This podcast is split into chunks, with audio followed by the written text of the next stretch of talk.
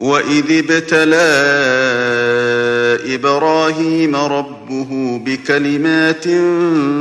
فأتمهن قال إني جاعلك للناس إماما قال إني جاعلك للناس إماما قال ومن